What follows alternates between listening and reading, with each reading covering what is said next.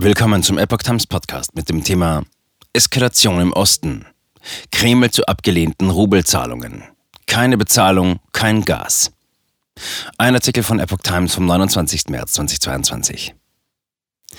Mit seiner Ankündigung, Zahlungen für Gaslieferungen künftig nur in Rubel zu akzeptieren, will Russlands Staatschef Wladimir Putin den Westen unter Druck setzen. Sein Sprecher legt nun in einem Interview nach. Nach der von der EU weitgehend abgelehnten Bezahlung von Gaslieferungen in Rubel hat Kreml-Sprecher Dmitri Peskov mögliche neue Schritte Russlands angekündigt.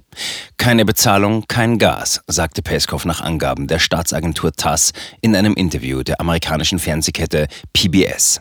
Moskau wolle die Antwort der EU abwarten und dann die nächsten Schritte festlegen.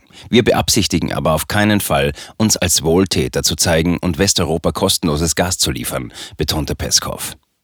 Der Vertraute des russischen Präsidenten Wladimir Putin warf dem Westen vor, einen totalen Wirtschaftskrieg gegen Russland entfesselt zu haben. Leider sind diese Umstände höchst unfreundlich, sagte Peskov zu den Sanktionen. Damit sei man im Bereich eines totalen Kriegs angekommen.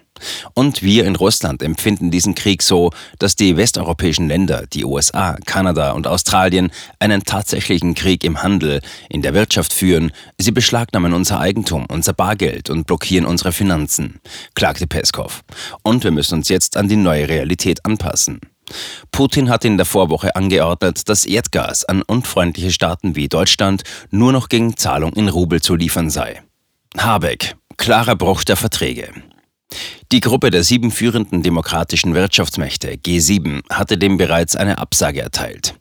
Die G7-Minister seien sich einig gewesen, dass die Forderungen nach einer Zahlung in Rubel ein einseitiger und klarer Bruch der bestehenden Verträge sei, sagte Bundeswirtschafts- und Klimaschutzminister Robert Habeck nach einer virtuellen Besprechung mit den G7-Energieministern. Geschlossene Verträge gelten, betroffene Unternehmen müssten vertragstreu sein. Das heißt also, dass eine Zahlung in Rubel nicht akzeptabel ist.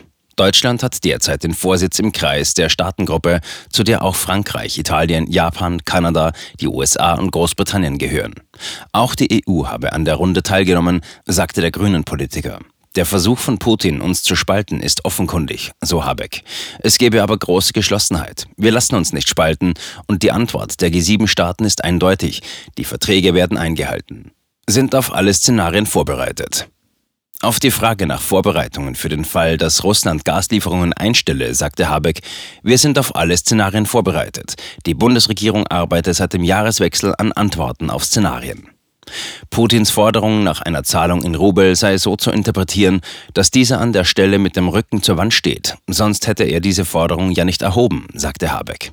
Für die unmittelbare Finanzierung des russischen Kriegs gegen die Ukraine seien die Zahlungen aus dem Westen für Energielieferungen nicht maßgeblich. Die Armee finanzieren, Soldaten versorgen, Treibstoffe für Panzer liefern oder Kriegswaffen bauen, könne Putin weitgehend im eigenen Land. Dazu braucht er Rubel. Die Rubel kann er drucken, sagte Habeck. Solange die russischen Arbeiterinnen und Arbeiter die Rubel als Zahlungsmittel akzeptieren, kann er den Krieg aus der eigenen Kraft heraus finanzieren. Allerdings sei der Tausch von Rubel in Fremdwährungen wegen Sanktionen gegen die Zentralbank extrem erschwert, sagte Habeck. Gleichwohl müsse man sich unabhängig machen von Gas, Kohle und Öl aus Russland, um die russische Regierung nicht zu stärken oder am Leben zu erhalten. Russland sei ein unzuverlässiger Lieferant und habe mit seinem Feldzug maßgeblich zu einer globalen Störung von Frieden und Ordnung beigetragen.